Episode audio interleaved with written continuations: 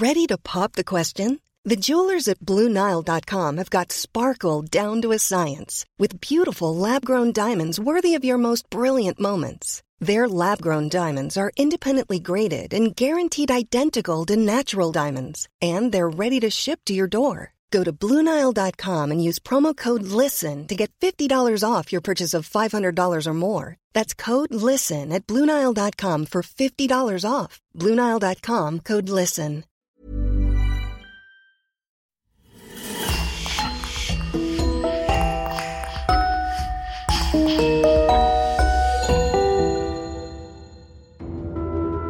Bonjour et bienvenue pour une nouvelle affaire criminelle. Avant de commencer, permettez-nous de remercier chaleureusement Marine Bonnemère, Léo Brèche et Eric Labrec qui sponsorisent l'émission de cette semaine grâce à leur abonnement VIP sur lecoinducrime.com. N'oubliez pas que vous pouvez aussi simplement et rapidement débloquer des dizaines d'épisodes inédits en vous abonnant directement sur Apple Podcast. C'est important pour nous car, comme vous le savez, le coin du crime survit à 100% grâce à nos auditeurs. On vous remercie infiniment et on commence. Dans les années 60, en Union soviétique, le club touristique Cher Guide passe pour être l'un des fins fleurons dans ce qu'on peut faire dans le domaine de la randonnée pédestre. Pourtant, quand de jeunes scouts commencent à disparaître de façon inquiétante et mystérieuse, la panique saisit toute la commune de Stavropol. Il faudra des années à la milice soviétique pour découvrir qui se cache vraiment derrière ces disparitions. Et comme souvent, c'est la dernière personne sur qui les soupçons pouvaient peser. Je vous invite à découvrir avec moi l'histoire macabre du club Cherguide, l'une des plus terrifiantes affaires criminelles soviétiques.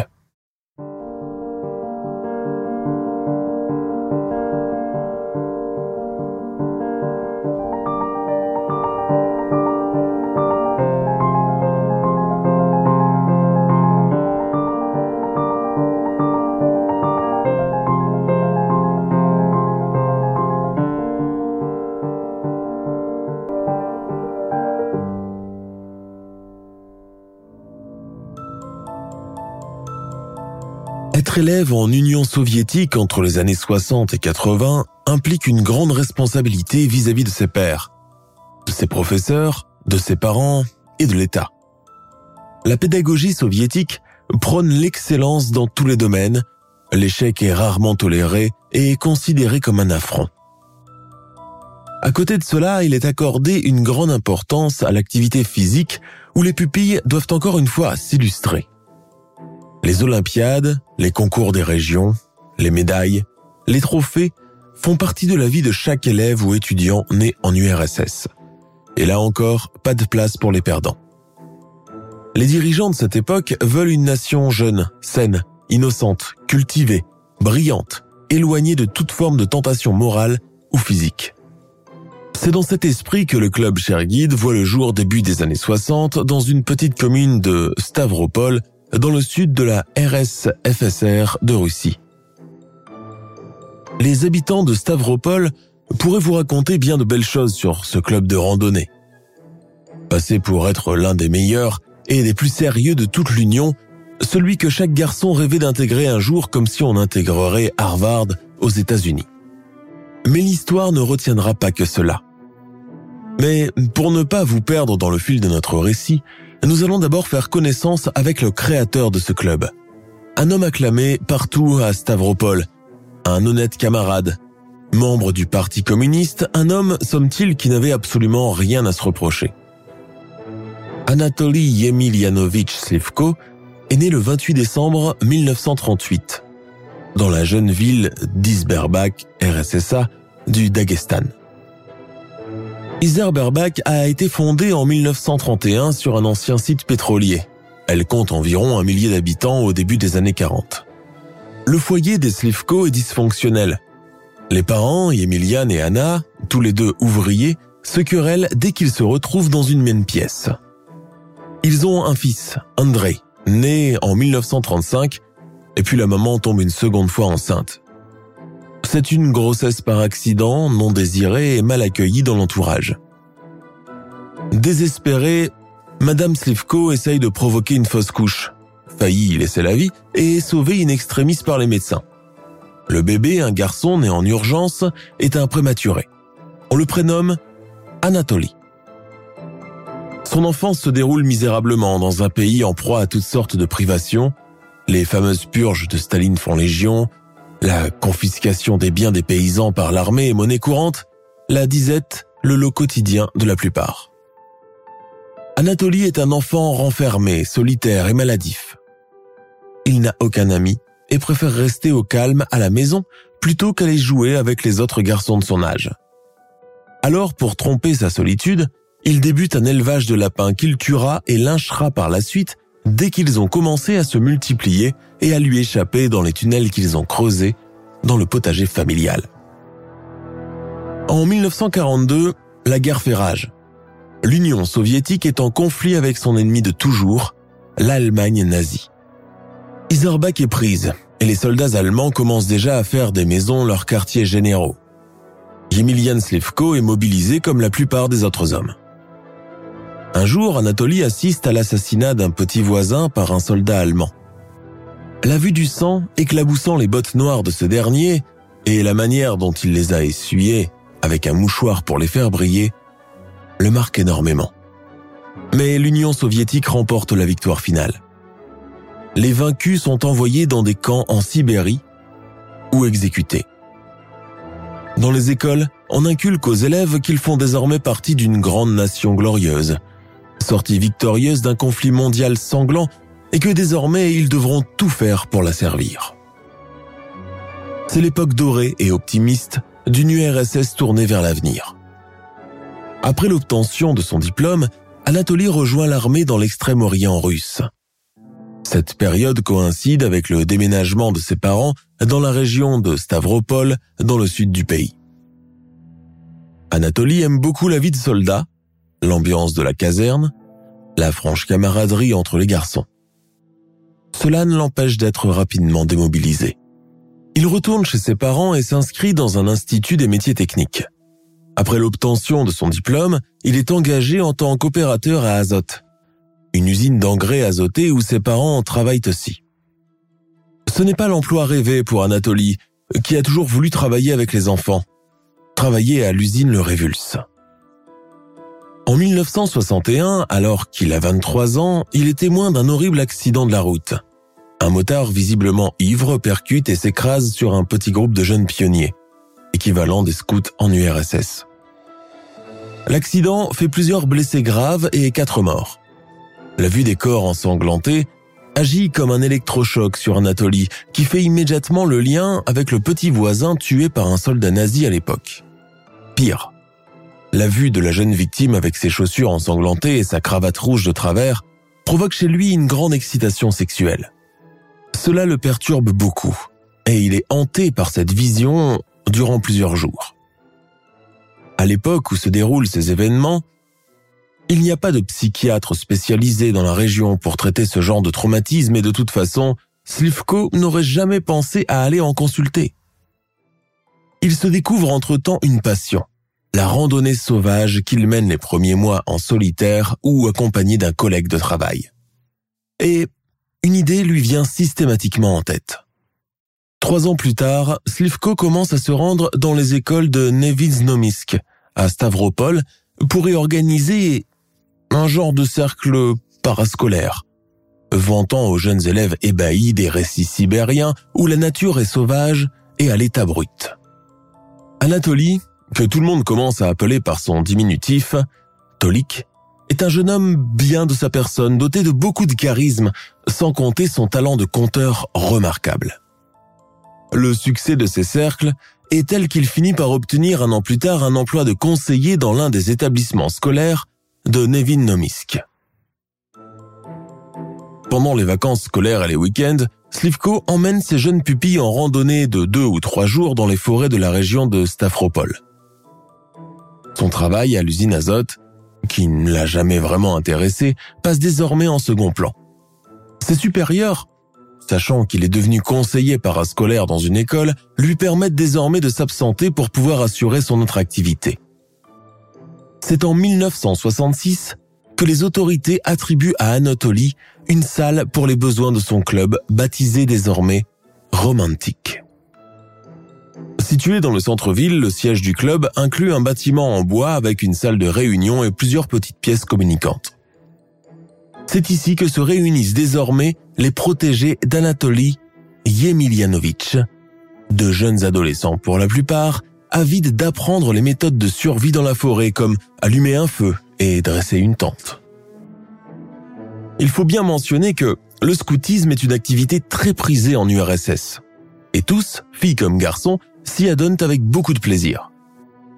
L'idéologie soviétique, voulant qu'un corps sain soit dans un esprit sain, ce genre d'exercice est très encouragé dans les établissements scolaires. Il permet non seulement de responsabiliser l'adolescent, mais aussi de l'éloigner de toute forme de déviance ou d'addiction.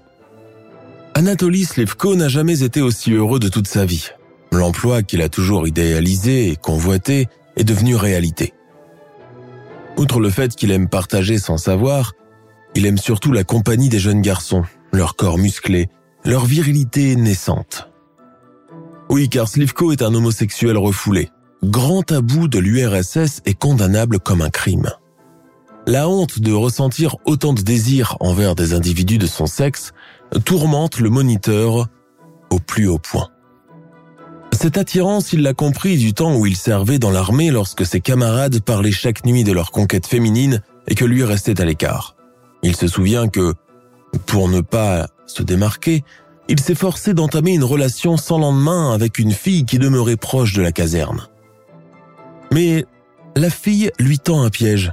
Elle tombe enceinte, espérant ainsi le conduire à un mariage rapide. Mais Anatolie refuse. Elle menace de tout rapporter à son chef de garnison. Mais cela ne semble pas l'inquiéter outre mesure. De toute façon, qu'est-ce qui te fait croire que c'est le mien dit-il revêche. L'aventure, ou plutôt cette première mésaventure amoureuse, se conclut par le départ de son ancienne maîtresse, mutée au Kazakhstan pour y travailler dans un central de gaz. Anatolie est entre-temps démobilisé et envoyé à la maison. Sa mère, le voyant arriver à l'âge tardif de 29 ans, 29 ans c'est tard pour se marier en URSS, où d'habitude tout le monde commence à se caser vers 18-20 ans, le presse de se marier au plus vite pour fonder une famille. Anatolie éloigne à chaque fois l'échéance prétextant qu'il n'a pas le temps de courtiser ces dames sans jamais oser avouer la raison véritable. L'infatigable maman prend la réticence de son fils pour de la timidité et a recours à une marieuse pour lui dégoter une femme. Ne voulant pas contrarier les plans maternels, Anatolie accepte d'épouser Lyudmila, une jeune et jolie ouvrière brune qui travaille comme lui dans l'usine azote. Lyudmila a été promue pendant deux années consécutives meilleure soudeuse de son département, et la radio étatique lui a même accordé une interview sur le sujet. Lors de leur rendez-vous, Lyudmila ne s'inquiète pas une seule fois que son fiancé ne cherche pas à lui serrer la taille, à lui prendre la main ou lui donner un tendre baiser sur la joue. Au contraire, la jeune femme estime qu'un tel comportement indique la décence et la sincérité des intentions de l'élu de son cœur. Slivko fait officiellement sa proposition à sa promise et le mariage est célébré quelques semaines plus tard au palais des mariages N1 Griboyedovski, assuré par deux conseillers du district des députés du peuple. Puis arrive la nuit de noces qui se révèle un vrai fiasco. Anatolie a vraisemblablement des problèmes d'érection, sans compter qu'en termes de partenaire sexuel, Lyudmila le laisse de marbre. Mais la vie de couple est harmonieuse. Anatolie est un époux attentionné, respectueux, même s'il n'assure pas au lit. Lyudmila, elle, semble s'accommoder de la situation. Le problème n'est jamais évoqué de vive voix. Au temps de l'URSS, le sexe en lui-même est un sujet hautement tabou que tout le monde fait mine d'ignorer.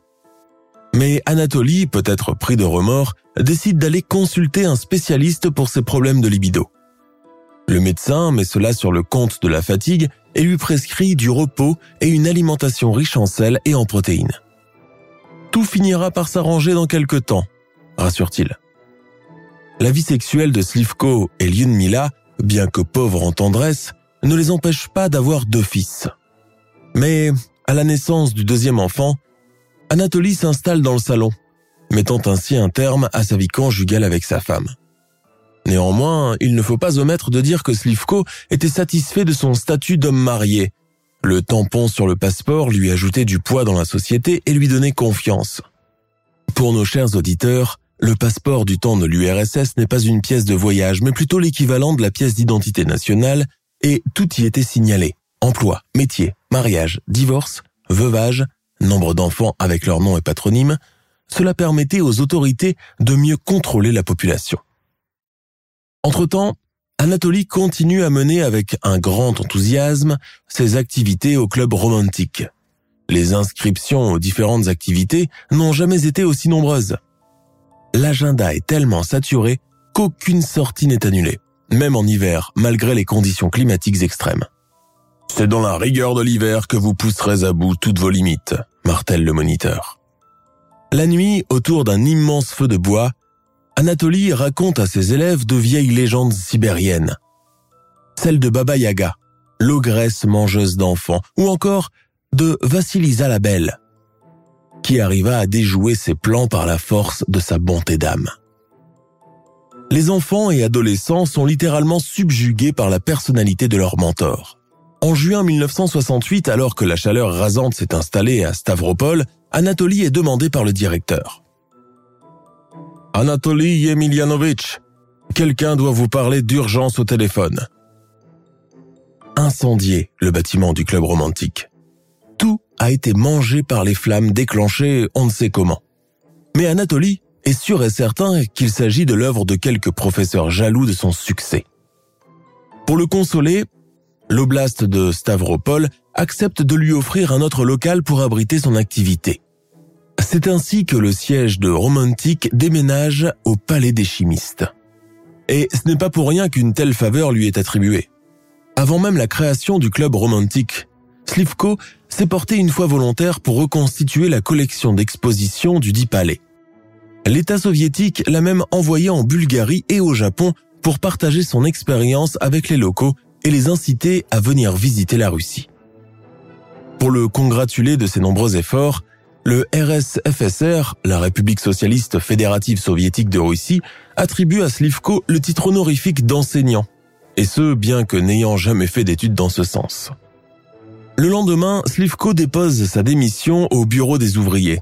Il préfère éviter le regard circonspect de la secrétaire blonde platine en prenant la lettre entre ses doigts boudinés. Elle dit de sa voix de basse Anatoly Yemilianovitch, vous avez reçu l'ordre du Politburo? Non, j'ai ici celle de mon nouvel emploi. C'est ainsi qu'il quitte l'usine Azote pour toujours. Le cœur nettement plus léger, après plusieurs années de bons et loyaux services à surveiller les machines infernales, tandis que le contremaître, Ivan Petrovitch, passait entre les rangs vérifier si tout le monde travaille comme il faut. Il ne va pas le regretter, cela c'est sûr. Le ventripotent, l'obséquieux ours Vanilla, qui laissait traîner ses cendres de cigarettes à chaque fois qu'il passe devant vous avec ses airs d'importance. Mila, son fichu blanc sur la tête, et vêtu de sa combinaison de travail, lui lance en criant pour couvrir le bruit des machines « Tolik, n'oublie pas de chercher du lait pour les petits en sortant !» Pensant que l'ancien nom du club pourrait leur porter malheur, Anatoly décide de le rebaptiser Chergrid condensé en russe par de fleuves, monts et vallées, phonétiquement Tcherez Rekik Gorich Dolini. Bientôt, Chergid commence à recevoir un bon financement des autorités locales. En raison de son travail militaro-patriotique, la première excursion du genre suite à l'incendie a lieu au col Maroc, à la rencontre d'anciens vétérans de la guerre qui sont venus expressément pour raconter aux jeunes pionniers la dureté des combats et leurs lieux emblématiques. Pour ces garçons âgés entre 10 et 16 ans, faire partie du club de Slivko est un immense privilège. Non seulement Anatoly Yemilianovitch est un moniteur hors pair, mais c'est aussi un homme modeste qui les traite avec parité, contrairement aux autres enseignements accoutumés aux vieilles méthodes matraqueuses. Le succès est tel que le journal Pionersky Pravda, sorte de guide de randonnée, rend plusieurs fois hommage au club Cherguide et à son créateur. Loin de n'être que des pionniers, les 200 jeunes protégés de Slivko, surnommés les Cherguidovtsi, ont la chance de se faire remettre des badges jeune touriste pour ceux qui obtiennent le maximum de points aux nombreuses compétitions. En effet, le moniteur a introduit un système de points pour chaque travail effectué lors des randonnées, comme l'extraction du bois de chauffage, l'allumage rapide et correct d'un feu de camp, l'épluchage de pommes de terre pour la soupe et la salade, etc. Plus tard, ces mêmes points sont reconvertis en argent, qui est par la suite redistribué par Slivko en personne aux élèves les plus méritants. Et pour ne pas décourager les autres, il leur distribue des friandises et des livres. Pendant le mois d'été, la vue des corps nus et sveltes des adolescents de Shergid commence à tourmenter de plus en plus Slivko qui, dès lors, commence à monter dans sa tête des plans macabres afin d'assouvir ses pulsions homosexuelles refoulées. Un soir, de retour de l'une de ses randonnées, il se met à fouiller dans un carton gardé au-dessus de l'armoire de sa chambre. En farfouillant dans la pile de documents et de bouquins, il tombe sur ce qu'il cherchait. La caméra quartz que l'un de ses supérieurs de l'armée lui avait offert pour s'être distingué lors d'un exercice. Luda, continue à touiller la soupe, voilà, comme ça. Surtout, sois naturel. Attends, oui, comme ça. Ainsi muni de sa caméra, Anatoly fait le tour de la cuisine, filme ses enfants en train de dîner. Igor, Dimitri, qu'est-ce que maman a cuisiné de bon ce soir? De la purée et des cloquetis. Boulettes de viande en sauce. Hum, et c'est comment? Trop salé à mon goût, répond l'aîné. Debout devant sa gazinière, Mila envoie un baiser à l'objectif. Ils vont engager à Mosfilm Société cinématographique de l'URSS. Non, c'est pour le club. Mais c'est une bonne idée, ça. Oui, et je regrette de ne pas y avoir pensé plus tôt. La nuit, il rêve de l'accident survenu quelques années plus tôt. Celui avec le motard écrasé sur le groupe de jeunes pionniers. Dans son songe, les petits garçons morts se remettent à marcher en laissant des empreintes de sang sur l'asphalte avec leurs bottines noires. Mais ce n'est pas tout. Il voit surgir le soldat allemand avec son uniforme de la Wehrmacht armé de sa carabine, sortant élégamment son mouchoir brodé pour essuyer ses bottes ensanglantées, avec ce geste mesuré et froid comme seuls les nazis pouvaient en avoir à cette époque pour commettre les pires ignominies. Anatoly se réveille en sursaut, tremblant de tous ses membres, son sexe est en érection et ses draps sont maculés de sperme. Il se met debout, ouvre grand la fenêtre et se met à respirer l'air frais du petit matin à plein poumon. Tolik Mila est devant la porte du salon vêtue de sa chemise de nuit rose déboutonnée. Son mari se retourne. Tolik, tu criais? Tu as fait un cauchemar? Tu veux que je te prépare une tisane? La vue de la peau flasque et blanche de Louda le dégoûte instantanément. Il avale sa salive péniblement, tentant de cacher son sexe avec sa main. Non, ça va aller, retourne te coucher. Le lendemain, au comité de Sherguide, où les pionniers se réunissent deux fois par mois, Anatoly exhibe sa caméra quartz devant les adolescents ébahis. Les garçons, voilà ce qui va tout changer lors des randonnées. Nous allons filmer nos expéditions et en faire des petits films qui pourront être projetés lors de la fête de fin d'année au VDNKH, une foire culturelle. Un murmure d'approbation et des sifflements admiratifs accueillent immédiatement cette requête. Je vais vous montrer comment ça marche. Venez tous autour de moi. La semaine qui suit coïncide avec le début des vacances nationales. Le club Shergate décide de se rendre à Mourmansk en train, une grande aventure. Le trajet dure à lui seul deux jours et deux nuits entières, tant le territoire est immense et qu'il va falloir relier le sud au nord, proche de la frontière finlandaise. Dans les quatre wagons couchettes, sentant la vodka, le thé et l'oignon, sont installés une trentaine de jeunes pionniers et Anatoly Slivko. Voyager en train à cette époque est un grand privilège et pas à la portée de tout le monde, mais la RSFSR prend tout en charge quand il s'agit d'activités de ce genre. L'excursion doit se dérouler en trois étapes. Première nuitée dans un gîte, deuxième halte avec dressage des tentes près du lac Umbodzelo, et enfin, le point le plus important du voyage, parcours du massif montagneux de Lovozero, sans pour autant l'escalader vu que ni Slivko ni ses élèves ne possèdent des certifications d'alpinistes. La journée dans le campement près du lac se déroule de façon idyllique. Tous les pionniers s'activent tandis que Slivko, assis sur une chaise pliable, donne ses directives par haut-parleur. Igor, Vanilla, Mitya et Misha, vous allez chercher du bois. Kirill, Alyosha, vous vous occupez de l'eau, et Pavel, Andrei et Seryodja, occupez-vous du feu. Attention, je vais noter tout le monde.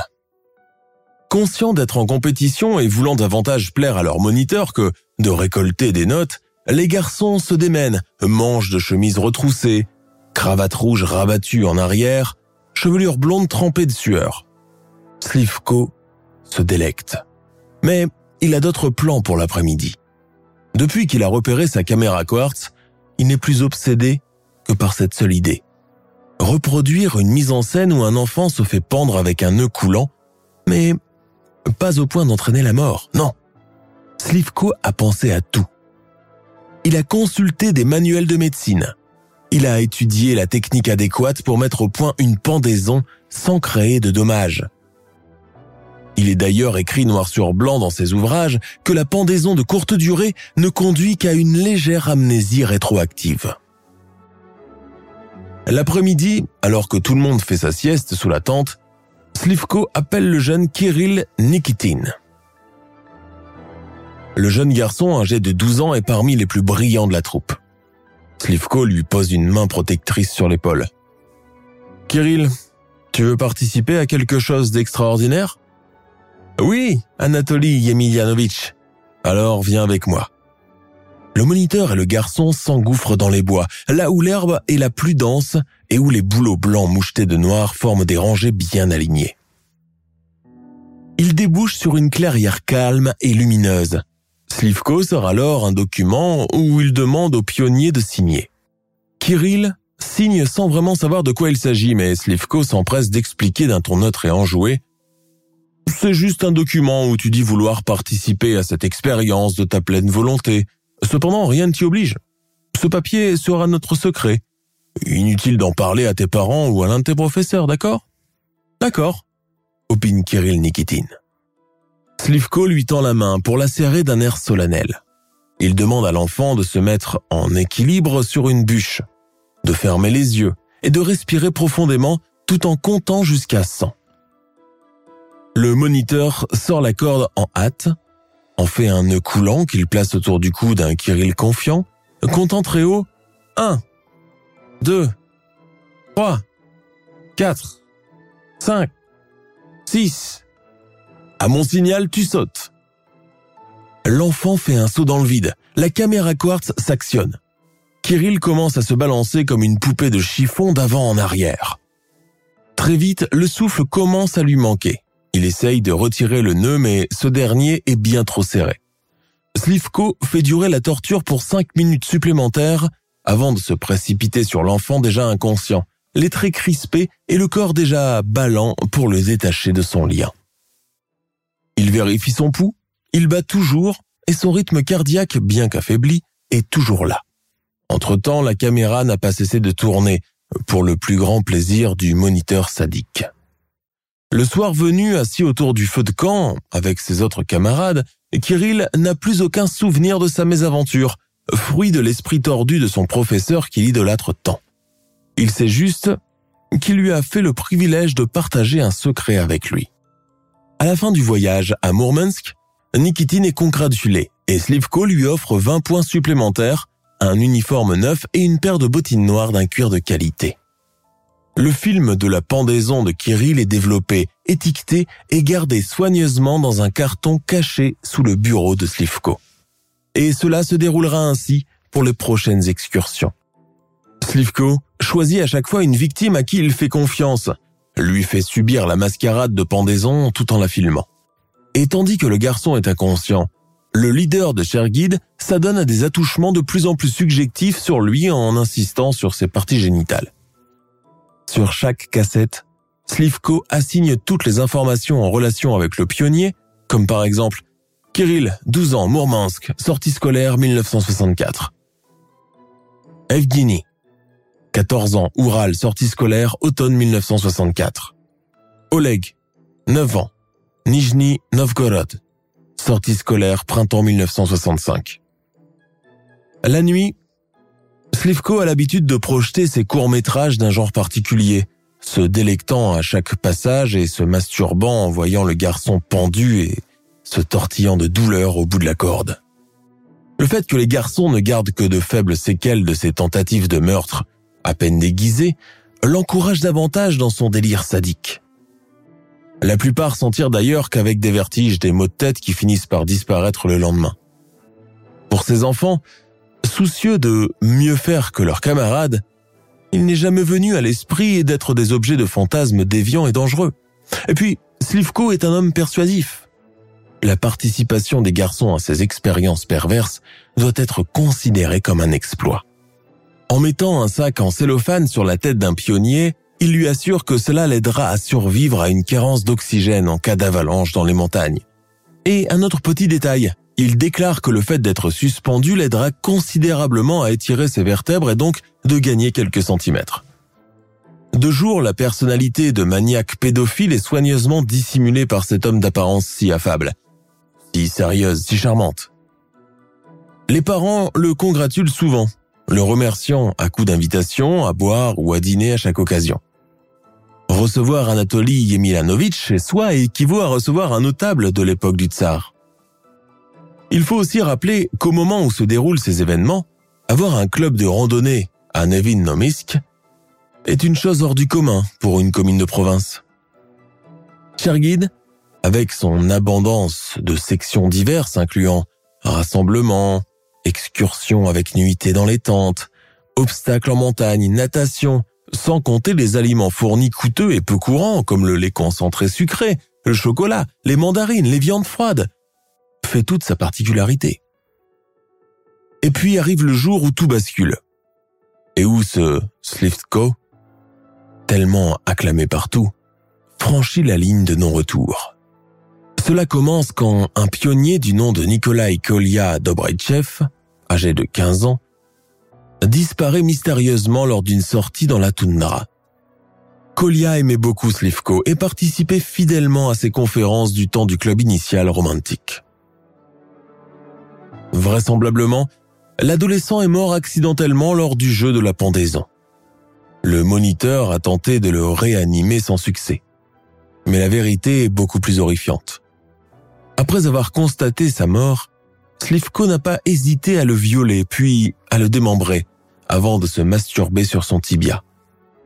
Avant de quitter la scène du crime, il a jeté les restes dans les eaux du lac Kuban.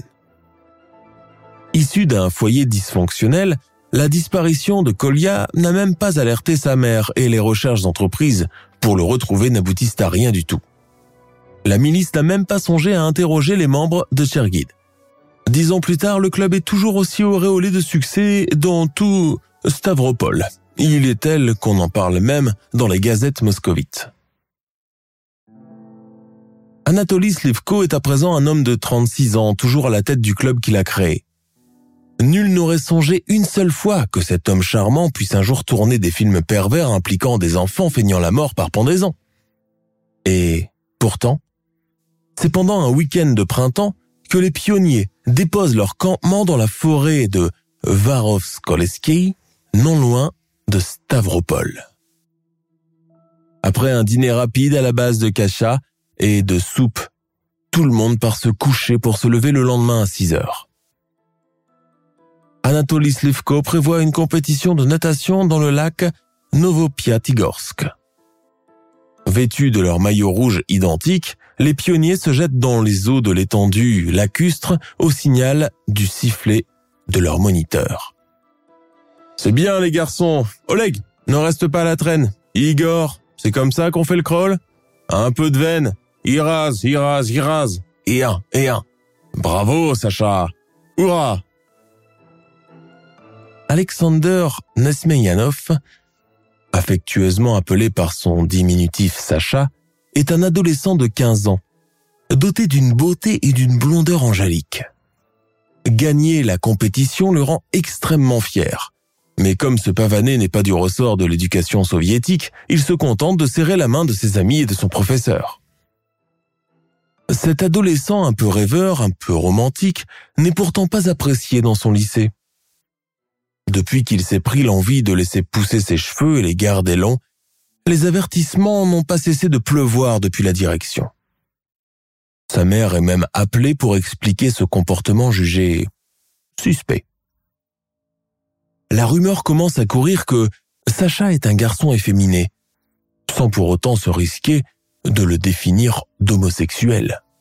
Il devient la risée de sa classe et le bouc émissaire des enseignants qui ne manquent pas une occasion pour l'humilier. Parmi ces adultes tellement gonflés d'importance, Anatoly Yemilanovitch devient sa bouée de sauvetage, le seul qu'il comprenne sans le juger, le seul à le conseiller sans trop s'attarder sur son intimité. Après le déjeuner, Slivko le prend à part. Sacha, les autres vont piquer un somme dans quelques instants, mais pour toi, je te réserve une meilleure surprise pour célébrer ta victoire. Sacha rougit de bonheur, bien sûr qu'il est d'accord. Qui pourrait dire non au gentil Anatoly Yemilianovitch Le chef du club lui fait rédiger une sorte de déclaration sur l'honneur. Étant en bonne santé et sans aucune coercition, j'accepte de mener une expérience médicale avec la perte de conscience. Je jure de garder le fait de la participation à l'expérience ainsi que ses résultats dans le plus grand secret et de ne jamais le dire à personne en aucune circonstance. Comme les victimes précédentes, Slivko promet à Sacha de lui donner 30 roubles. Une somme énorme, puisque cela équivaut au salaire d'un enseignant de maternelle en URSS. Mais rien ne se passe comme prévu. La pendaison feinte tourne rapidement en tragédie, puisque l'adolescent, après avoir escaladé la potence de fortune, et coinça sa tête dans le nœud coulant, se met aussitôt à suffoquer et décède rapidement sous l'objectif de la caméra. Slivko s'approche du pauvre Sacha, le détache, tente de le réanimer en vain. Il est mort. Il se retourne histoire de s'assurer qu'il n'a pas été vu par quelqu'un mais la forêt est silencieuse. Sa respiration est tellement haletante et bruyante qu'elle résonne dans ses oreilles. Sur le corps inanimé et déjà flasque de Sacha, Slivko s'adonne à une relation sexuelle post-mortem. Par la suite, il creuse une tombe à la hâte, y jette le cadavre et revient au campement. En prenant son air le plus affolé, il se met à crier ⁇ Les garçons, quelqu'un aurait vu Alexander Nesminyanov Je l'ai envoyé chercher du bois pendant que vous faisiez la sieste et il n'est toujours pas revenu. L'ensemble des jeunes pionniers se mettent immédiatement à sa recherche en ratissant le bois, guidés par Slivko qui leur fait éviter l'endroit où a eu lieu la pendaison fatale. La nuit est déjà tombée et pas de traces de Sacha. Le retour en autocar se fait dans le silence. Tout le monde a la mine défaite. Cela n'est pas arrivé depuis la dernière fois où Kolya Dobritchev n'a plus donné signe de vie lors d'une excursion. Mais dès le lendemain, quelqu'un vient sonner à la porte des Slivko. C'est la mère de Sacha, accompagné de deux agents de la milice, venus interroger Anatoly comme la personne présumée être la dernière à l'avoir vu vivant. Après le départ de la police et de la maman, Slivko retourne à sa besogne. Il ne s'inquiète pas outre mesure, la confiance dont il jouit auprès des autorités du district et de son statut de membre du Parti communiste le protège. Mais la mère de Sacha ne veut rien lâcher et demande à ce qu'une enquête soit ouverte. Mais les enquêtes policières dans les affaires de disparition ne font pas légion en URSS. De ce fait, malgré les investigations ouvertes dans le cadre de l'affaire pénale initiée par la police, les résultats sont très mitigés, voire carrément inexistants. La mère de Sacha, de son côté, continue à mener sa propre enquête, reliant Minsk en Biélorussie et Astrakhan, plus au sud. Elle fait appel à toutes sortes d'autorités, aussi bien policiers, miliciens, gendarmes, sans aboutir à quelque chose. L'hypothèse que les autorités privilégient est que le garçon s'est noyé accidentellement dans le lac. Les photos du disparu sont même montrées à la télévision. Ce genre de couverture médiatique est une nouveauté. C'est ainsi qu'un détenu d'une prison de Nijni Novgorod déclare qu'il a tué et noyé l'adolescent. Par la suite, les enquêteurs découvrent qu'il mentait et qu'il a fait cette déclaration uniquement pour aller visiter Nevin Nomisk dans le cadre de la reconstitution. L'enquête est finalement abandonnée en 1971 sans réussir à mettre la main sur le vrai coupable. Quatre ans plus tard, un autre enfant, Andrei Pogosian, 11 ans, ne donne plus signe de vie. La seule information que détiennent ses parents est qu'il est parti avec sa classe tourner un film à Rostov-sur-le-Don. Il a d'ailleurs demandé à sa mère de lui acheter un nouveau maillot de bain à cette occasion. Mais ironie du sort, les parents de Pokosian n'ont même pas pris la peine de se renseigner sur le nom de l'accompagnateur de leur fils, et la police chargée d'enquêter ne fait pas la liaison avec la disparition de Sacha. Mais une semaine après, la police tombe sur la valise d'Andrei avec tous ses effets personnels à l'intérieur. Les plongeurs de l'armée sont envoyés pour fouiller le fond de la rivière Kuban. Cela prend trois jours pour y arriver d'un bout à l'autre sans que le corps de l'enfant ne soit répertorié. Sans indice supplémentaire, l'affaire est encore une fois classée sans suite.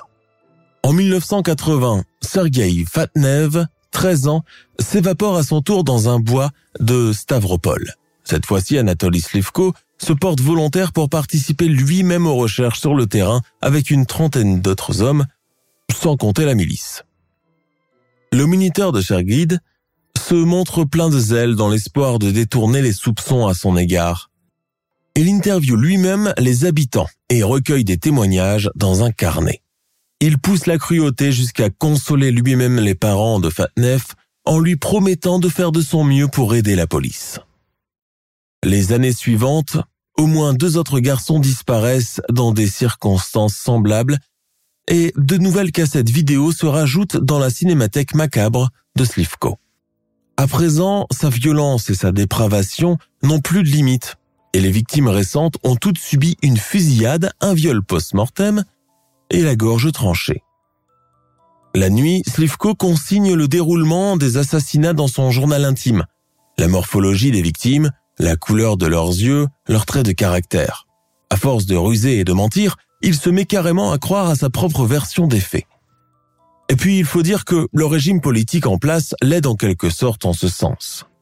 En Union soviétique, il est d'usage de nier l'existence de ce qu'on appelle les crimes décadents de type occidental. Autrement dit, les crimes commis par des tueurs en série.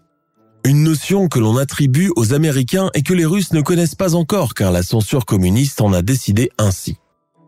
Mais tout se précipite en juillet 1985, quand la police de la commune de Mira reçoit le coup de téléphone d'une jeune fille dont le petit frère a disparu en allant pêcher à la rivière Kuban. Le fait qu'il n'ait pas emporté sa canne à pêche a un peu surpris sa mère. Encore une enquête qui sera soldée par un échec et une disparition. En plus, dans les archives de la police d'État. Et puis un voisin des Pavlov fait une révélation inattendue. Sergera m'a dit que le chef du club de randonnée Cherguide, Anatoly Slevko, avait proposé de le prendre en photo pour les besoins d'un magazine. Mais quand la police se rend dans les locaux du club, il ne trouve personne. Slivko et un groupe de garçons sont partis en voyage au bord de la mer Noire pour une dizaine de jours. Mais alors que l'enquêteur en charge de l'affaire Pavlov est lui-même parti en vacances, c'est son adjointe, Tamara Langoeva, qui reprend les choses en main. Et c'est grâce à cette magistrate chevronnée et minutieuse que les choses vont enfin bouger. Profitant de l'absence de Slivko, Langoeva se met à interroger longuement le reste des membres du club Cherguide. Parmi ces garçons, beaucoup se montrent réticents à livrer quoi que ce soit, mais rapidement, les langues commencent à se délier à propos des curieux projets cinématographiques de leur moniteur adulé. Ces révélations font froid dans le dos. D'après les témoignages, Slivko s'adonne à présent à la réalisation de longs métrages. Il a d'ailleurs tourné plusieurs opus amateurs sur Baba Yaga, les Cowboys et les Comanches, la Wehrmacht, etc. Ces films se concluaient toujours par une exécution généralement par pendaison. Au cours de l'enquête menée passionnément par Tamara Langueva, d'autres révélations viennent s'ajouter. Des garçons avouent avoir survécu à des tentatives de meurtre. Les bois avoisinant Stavropol sont immédiatement ratissés par la milice accompagnée de chiens renifleurs. Des restes de vêtements carbonisés mais aussi des squelettes sont répertoriés. Pour Langueva, nul doute que d'autres cadavres sont encore cachés quelque part. Anatoly Slivko est finalement arrêté le 28 décembre 1985. L'arrestation, qui a d'ailleurs lieu dans les nouveaux locaux du club déménagé à Zima Prospect, coïncide avec le 47e anniversaire de l'intéressé. Quand on lui met les menottes, Slivko se montre indigné et se met à injurier les policiers, vantant ses connaissances dans les hautes sphères du parti et ses relations dans le Politburo. Vous le regretterez, menace-t-il. Lors de la perquisition de son appartement, la police trouve un nombre incalculable de casques appartenant à l'armée allemande, mais aussi des grenades, des cravates de pionniers, des uniformes et des badges. Mais ce qui retient leur attention, c'est surtout les souliers noirs. Environ une dizaine de paires sciées au niveau des orteils.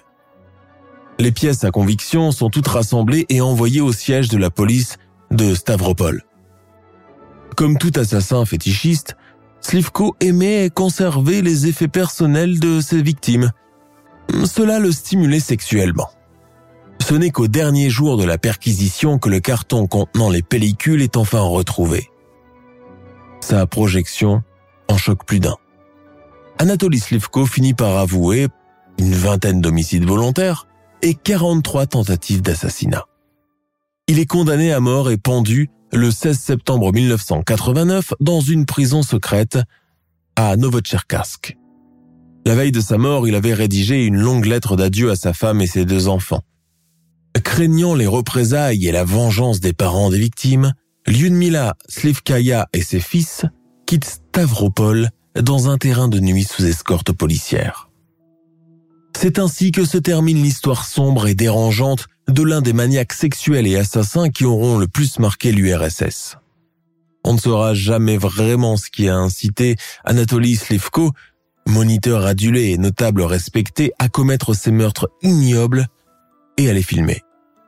Est-ce son enfance tourmentée Son environnement familial Ou était-il plutôt né pour tuer? Comme toute affaire criminelle soviétique impliquant un tueur en série, elle sera étouffée jusqu'à la chute de l'URSS en 1991. À peu près à la même période, un autre monstre notoire fera régner la terreur à Rostov, Andrei Chikatilo.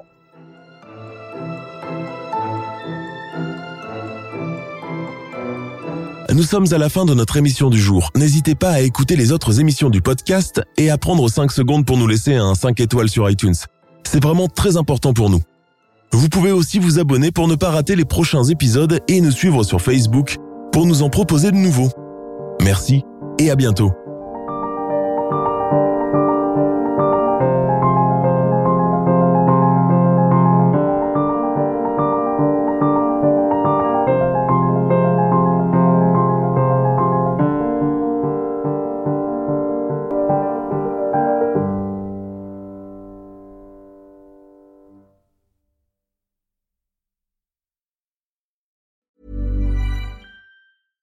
Tired of ads interrupting your gripping investigations?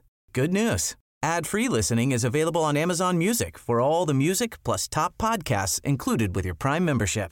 Ads shouldn't be the scariest thing about true crime. Start listening by downloading the Amazon Music app for free or go to amazon.com slash true crime ad free. That's amazon.com slash true crime ad free to catch up on the latest episodes without the ads. Planning for your next trip?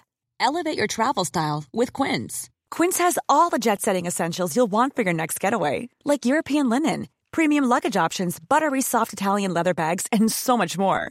And is all priced at 50 to 80% less than similar brands. Plus, Quince only works with factories that use safe and ethical manufacturing practices. Pack your bags with high-quality essentials you'll be wearing for vacations to come with Quince. Go to quince.com slash pack for free shipping and 365-day returns.